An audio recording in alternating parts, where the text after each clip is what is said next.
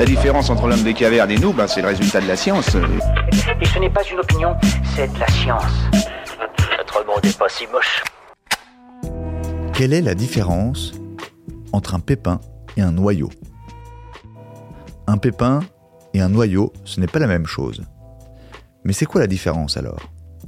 Dans le langage courant, on utilise le terme pépin pour désigner des graines multiples et noyau pour une graine unique. D'un point de vue botanique, ce n'est pas exact. Scientifiquement, on appelle pépin une graine nue. Il peut y en avoir une ou plusieurs dans un fruit, comme dans le raisin ou la tomate. Ces fruits à pépins forment le groupe des baies. De son côté, le mot noyau définit une graine, souvent appelée amande, entourée d'une enveloppe dure en lignine, principal composant du bois. C'est le cas des abricots, des cerises ou des olives. Ces fruits à noyau sont appelés des drupes.